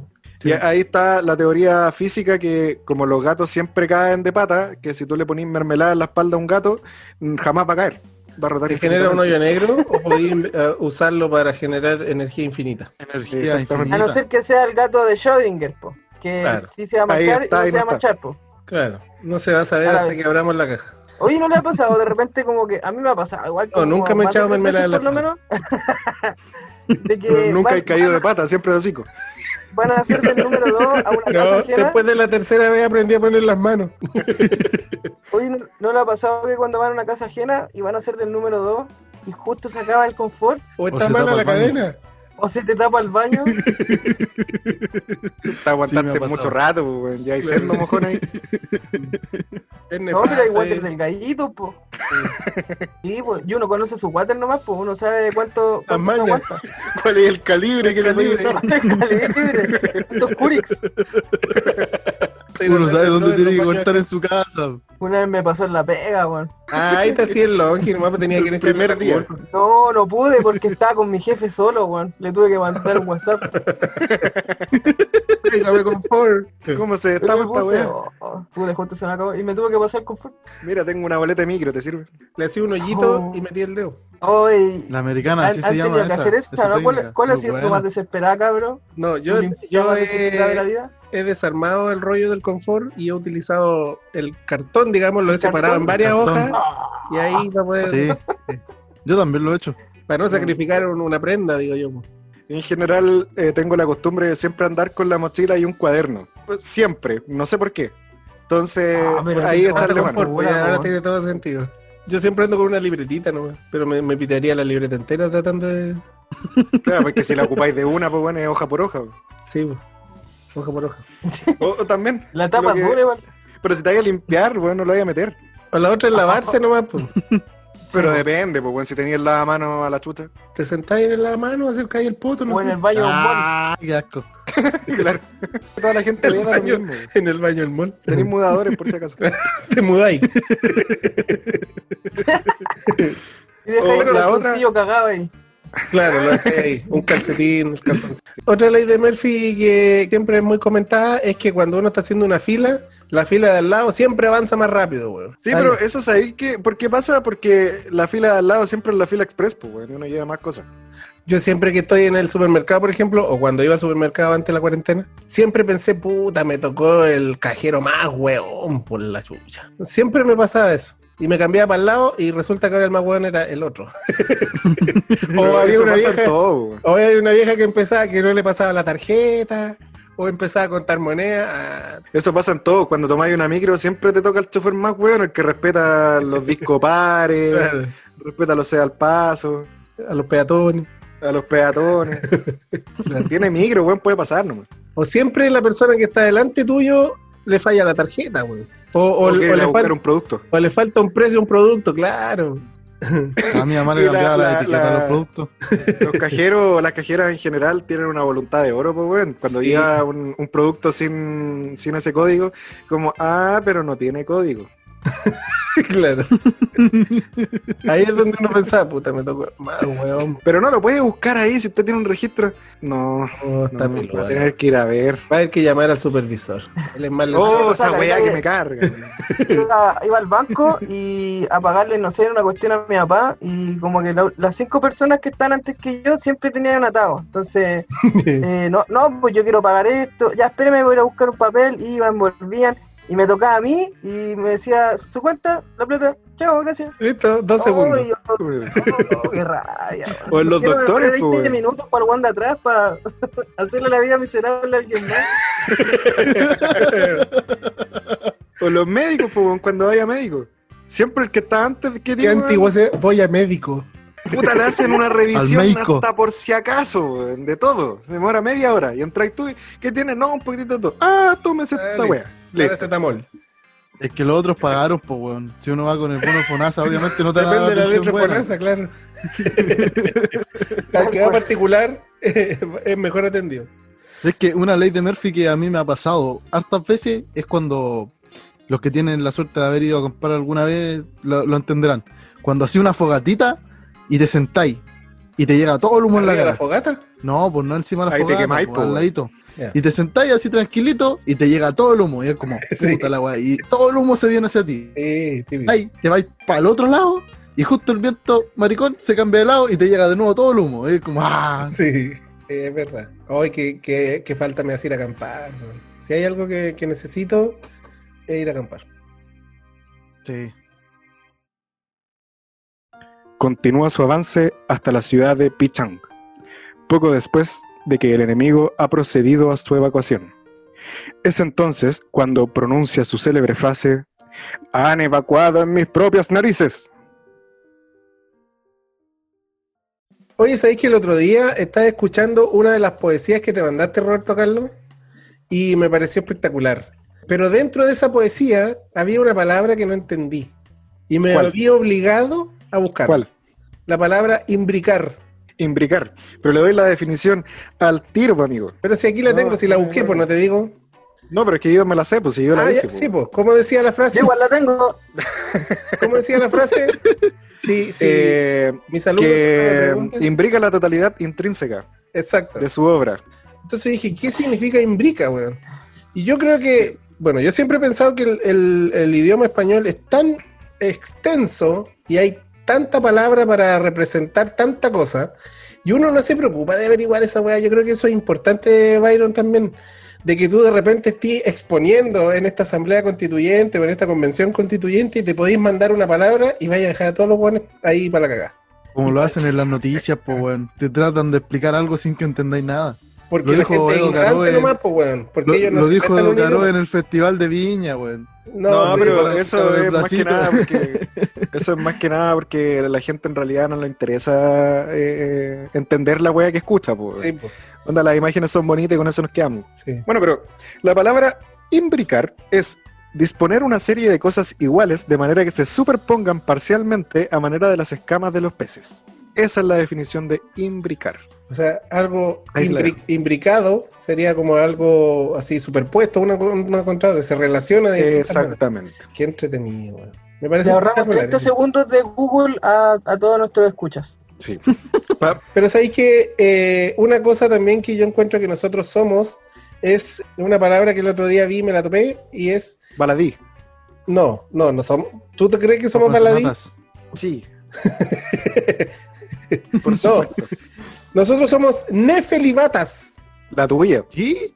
por si acaso. ¿Qué me dijiste, No, yo todo muy legal por si acaso. Oh, con mi familia no. Pero sabéis que nefelibatas es un soñador, una persona que anda por las nubes. ¿Ah? Yo creo que el El Byron- Nico en estos momentos anda por las nubes. Sí, pero yo no sé qué fumó, pero, pero yo, por ejemplo, creo que el Byron es un nefelibata en, en, en ser un soñador, en que va a llegar a esta asamblea constitucional y va a poder Pero generar supuesto. cambios positivos. Así que es un, un muy buen soñador. Eres un nefelibata, pedazo de estúpido. Ah, Hay me un sentí- insulto que a mí me encanta. emocionado por un momento. Iba y para arriba, para arriba y arriba para el combo los Hay un insulto, un insulto que a mí me encanta, que lo he ocupado muchas veces, que es casquivano Vos los traes. o casquivana. No sé, no sé si lo saben, si lo saben, ¿para qué sigamos con el siguiente? Pues si ya vamos a estar No. con esa ¿No? Sí, No, ¿por qué? Roberto Carlos, por favor, ilústranos. Casquivano significa que no tiene formalidad en sus relaciones sexuales. Eso quiere decir una persona que tiene sexo casual. Una persona que no se compromete, o sea, uno tiene que llegar virgen hasta el matrimonio, ¿cachai? Buena, el Henry Boyd. Cutriñuque.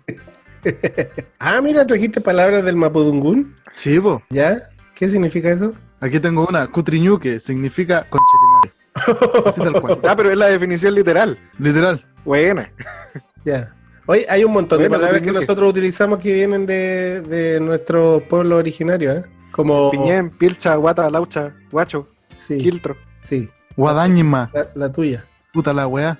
El señor Burns en Los Simpsons era bueno para enseñar insultos. Como Bolonio, Sandio. ¿Qué es eso? ¿Bolonio? Son, son insultos, pues. Es como forma Ah, pero inventados de- por él. No, no, de, de diccionario antiguo. Ah, ya. Bolonio, Sandio, Estónido, Estónico. Pasmaro- Estónido, Pasmarote, Pamarote, ese es más conocido. Ah, Mostrenco, oye, sí. y ayer, se- de hecho, se lo dije a un compadre que estaba cruzando la, ca- la calle. Pasmarote. Sí. Pero mira, Eh, Pamarote, ¿cómo se te ocurre cruzar por acá?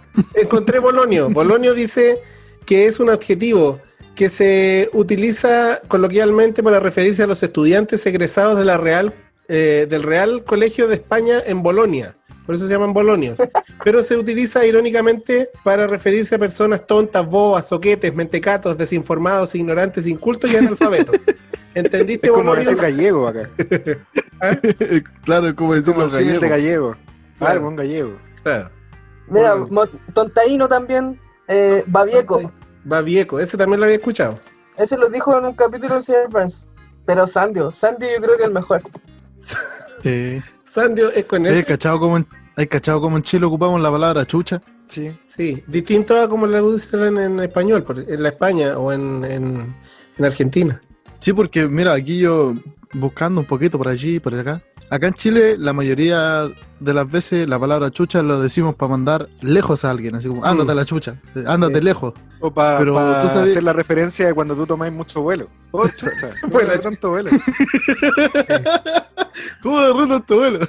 O como, como Ya, algo, algo es que... que- se fue totalmente de- del sentido. ¿Cachai? Nos fuimos a la Se chucha. fue la chucha, claro. No, pero el tema es que chucha en Colombia es el olor a la axila. No, estoy weando. ¿Sí? Ándate a la chucha sería como ándate a la axila de alguien. Al olor de la axila. Al olor de la axila. Pero tú sabías que Se olor a cebolla, weón, después de Ah, haber sí. trabajado todo el Depende de día la axila. Y si es la axila de Bárbara tú Blake. sabías, esa no huele. También, pues, weón, si corre y ¡pac! axilazo. No, pero usa un desodorante que no nos auspicia, por lo tanto no lo vamos a mencionar. Así es. El tema es que Pero mira, en nos Uruguay, debería auspiciar al olor de, de- tanta mención a Bárbara Blake. Sí, en Uruguay al olor a axilas le dicen chivo. Olor a chivo. Bueno, eso Olor tiene más chivo, sentido, porque chivo. los chivos son más hediondos. Pero, pero chile, chivo se define como cabra con barba. Ujú. Así tal Un cual. chivo, pues, weón. el Roberto ¿Nunca has Carlos, visto un chivo. chivo?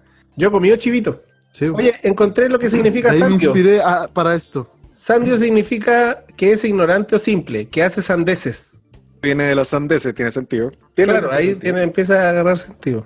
Hoy día tuvimos que ir a la óptica con, con mi santa madre. Cuando íbamos pasando por una avenida, íbamos justo por el C al paso y se cruzó un, un, ca- un camionero, ¿no? Un compadre en camioneta y pasó Los camioneros rápido. estaban en paro, pues, bueno. Sí, pues, sí, no podían estar acá, pues, estaban en paro. Oye, qué Y- manera de ser mafiosos estos huevones, ¿eh? El paro va ¿no es mula? Qué mafia más Yo le dije, no cruces por acá, cagalindes. y él se fue. Escuchó. No entendió nada. Pensó que le estaba insultando a la madre. Pero no, simplemente le estaba diciendo, no cruces por acá, cobarde. Para que vayáis Le podrías haber dicho zarandajo, que es irresponsable o que tiene muchos vicios y defectos. Mangurrián. Aprende a conducir. Claro. Rufián. Sí, hay muchas palabras, muchas, muchas palabras. Yo creo que esta, esta- ¿Cuánto? Mostrenco, Mostrenco. ¿Qué significa eso? sí. ¿Qué es? Bueno, la primera acepción es que no tiene dueño conocido, pero la segunda dice que es indefinido o carece de características claras y precisas. Es decir, carece de inteligencia. claro. Mostrenco de Como bodoque. Verbi- verbigracia. ¿Qué ¿Cuánto? significa? ¿Qué? ¿Verbigracia? Sí, verbigracia. Es un sinónimo de decir, por ejemplo. Ah, Verbigracia. Sí, yo tengo, de hecho, un amigo Pero que no queda más fácil decir, por ejemplo. No, po. Sí, Mira, estáis hablando de algo y entre te da un verbigracia y como que no No, pero mira, estáis escribiendo un ensayo para una prueba, por ejemplo. Mm. Y le poní, Verbigracia. coma, verbigracia. Toma. Ta. ta, Te la puse en la mesa. ¿Qué Ahí tení, un 7. Dejáis la respuesta en blanco. claro. en vez de. Sí, verbigracia, chao. Tome, profe. Listo. Con esto estamos. Oye, pero sí, hay una cosa, por ejemplo, yo, todo el mundo después de las cartas, cuando tú querías agregar algo al fin de la carta, ¿qué poní? Postdata. Lentamente. Postdata. Ya. Postdata. Yo eh, acostumbro poner PS, claro, de post scriptum, porque al final, eh, cuando es una carta, corresponde de que tú pongas postdata, porque es después de la carta. Pero cuando es un escrito, cuando es algo, no tipo carta, sino un escrito cualquiera, no corresponde poner postdata. Entonces ahí, ¿Cuánta formalidad? ahí se los dejo. Impresionante. Ahí, está, ahí. Te la puse, ¿ah? Sí, no, que pues, recogí la basura en la calle, tiráis la cadena, bajáis la tapa, la hacís toda. Sí. De hecho, hoy día me tocó barrer la calle. Yo tengo una- un amigo que constantemente, en vez de decir pero, dice ergo. Ergo. Ah, pero eso es de snob, po, máximo. Hay que eso viene muy de, de esta serie Stranger Things. Porque este niño que le faltan los. la- ¿Cómo se llaman? Las paletas. La- no, pues weón. La- Las paletas. La oreja. ¿Cómo se llama estos huesos de aquí? La, La clavícula. Clavícula. El esternón. Clavícula, ya lo dije, La espina perdí. dorsal. Eh, siempre que quiere decir- explicar algo dice ergo y ahí explica. Así que me acuerdo de él siempre. No, él la decía desde antes, pero Ah, tú decís que se la copiaron a él. no sé, porque este weón no es muy importante tampoco. La gente que dice per se, Per se, Per se, sí. O el no obstante, una maravilla. no obstante. Son- palabras más, que uno usa cuando expone. Para decir pero, Sí, más, pero sin tilde, a no ser, por si acaso. Sí, a no ser que seáis portugués y digáis mais. claro. Claro, Pero no sé si significará más también, pero. Sí, es como para agregar, para seguir agregando. Ah, bueno. Anoche vi una película en donde había una niña que decía, maíz, maíz, delicia. Oh, y le, y le saltó el smagma. Ay, guay. Qué pinche asco.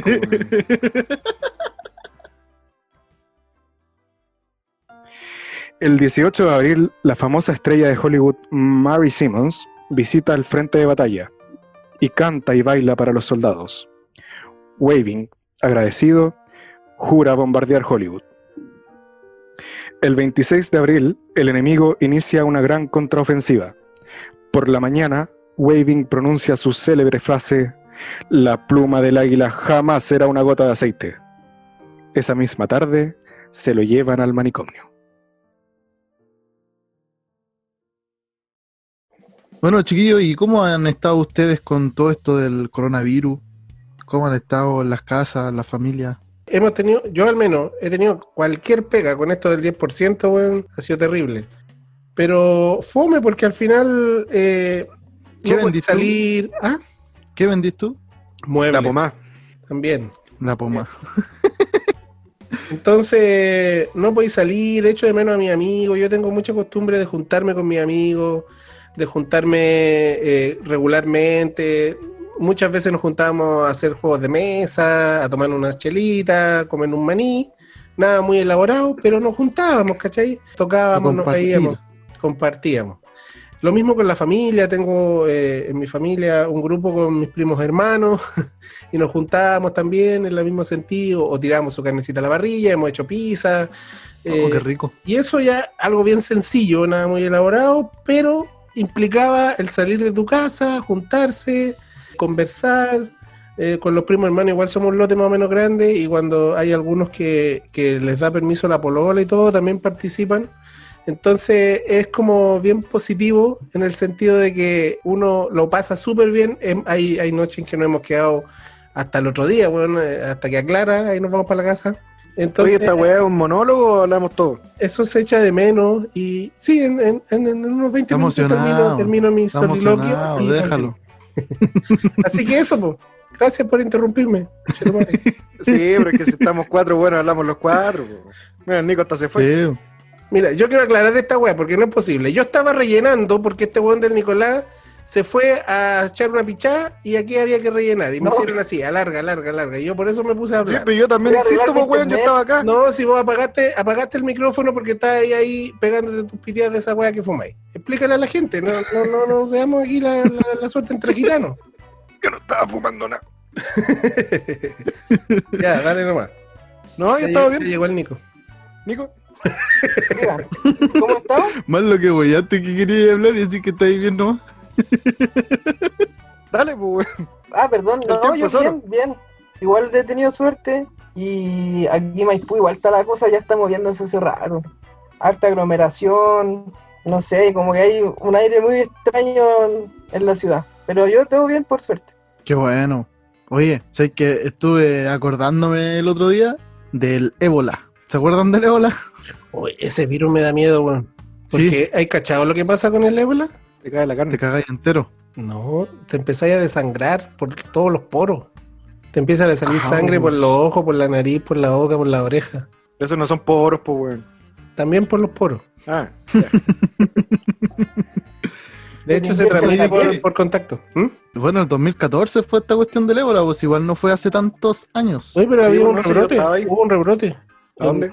África, no sé, pues, son países que a nadie le importan. Entonces, Ah, pues, contamos Sudamérica también, pues, sí. No, pero importan menos aún. Imagínate. Hoy se hablaban de que la forma que tuvieron de, contener el ébola fue encerrar eh, al, al pueblo donde el virus y a su suerte los buenos adentro nomás. Sí. El que caga, caga. Y cagaron todos, pues. Y ahí se acabó. Deben haber hecho lo mismo en las condes, weón. El 2014. Estoy Totalmente mueran weón. Las condes, Vitacura, los barnechea. Lo- Los, con- ¿Cachaste que un halcón cazó un perrito hace poco? Uy, no. Sí. Porque a los ahueonados se le ocurre ir a hacer casa allá al- abajo del cerro, pues, weón. O arriba del cerro. Un gran danés. No, era un quiltrito, no, ni caché qué, qué marca era. Pero. Un San Bernardo. Pero conche su madre, weón. con- Oh, qué rabia, weón. Pero es que bueno, ¿qué esperáis? Pues si la ciudad va a crecer y va a crecer para todos lados, pues. Antes, Pero no para el cerro, pues, weón, está ahí sacándole la vivienda a todos los pumas, los Sí. halcones, todas las weas que hay por allá, pues. Pero, ¿pero qué se le va a hacer, pues? weón? Vive un poco más que- hacinado, pues, weón. Oye, de ¿Qué hecho, ayer veía la ciudad más poblada del mundo que existía, porque en realidad la echaron abajo. Sí. No me acuerdo Chernobyl. cómo se llamaba la ciudad, ni en qué país estaba, pero era un país asiático.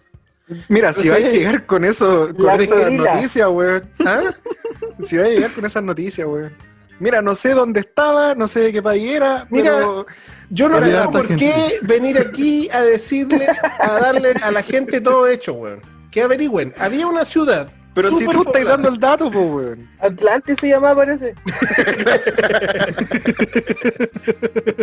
No, a- averigüen, pues, weón, si, eh, eh, averigüen si la weá eh, es o no. Pero así es. Había una ciudad hiperpoblada que tenía, ¿han cachado esos, esos departamentos que hicieron ahí en Estación Central? Los guetos verticales que le llamaron y todo eso. Bueno, era eso, pero así, 30 cuadras a la redonda de puro eso. ¿Cachai? De pura edificio hasta arriba, al punto de que en los No primeros van a hacer pisos, edificios para abajo, pues, pero es que hay edificios más arriba y más abajo. Bueno, al punto es que en los primeros pisos nunca llegaba la luz del sol, güey. La gente de, de abajo vivía en eterna oscuridad. Y además en un mierdal y una inmundicia tremenda porque la gente tiraba la basura para afuera porque no había manera de poder tra- eh, trasladar toda la basura que generaban. Entonces la gente tiraba de, de arriba la basura para abajo y abajo vivían en el, en el basural mismo. Ah, estaba todo prácticamente eh, colonizado por delincuencia en, en estos lugares eternamente oscuros. Entonces, no, bueno, la imagen eran terribles. Yo los invito a buscar qué, qué mierda ciudad. La- el tema es que la- el, el gobierno la decidió echar abajo y construyeron un parque. Por eso tenemos este weón, ¿viste? Ya tiene el dato. ¿Qué, ¿Cuál era? Eh, no sé, creo. Ah, si- ya, si pues, la partimos la como la mierda, pues, weón.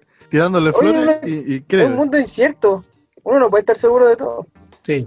Sí, pero si vaya a traer un dato, weón, que sea una weá certera, pues si vamos Sí, a no, empezar pero Pero, mira, creo que se refiere seguro- a, a Kowloon. Koul- Kowloon. Exactamente. Ese, ese mismo era. Eh, la ciudad más poblada del mundo, un lugar de 50.000 habitantes y 100 por 200 metros cuadrados de superficie. Exacto. Era Hong Kong, la ciudad murallada de Hong En Kong. Hong Kong, Kong. exactamente. Sí, y Hong Kong decidió echarla abajo y hicieron un parque. Ahora, ¿qué hicieron Sí. con toda esa gente? La mandaron a hacer la zapatillas. fábrica. a 50 centavos la hora. Y ahí es donde los Simpsons entran. Claro, pues si yo estaba hablando de, de cómo estaban por el ébola, si, si ya, o sea, por el coronavirus, para el ébola y toda esa cuestión. Ya, el tema es que en octubre de 1997 se transmitió un capítulo de Los Simpsons que se llama El saxo de Lisa, que cuenta ¿Cuando le más o roban menos el la saxo? historia. cuen- no, no, puta, no me acuerdo de eso.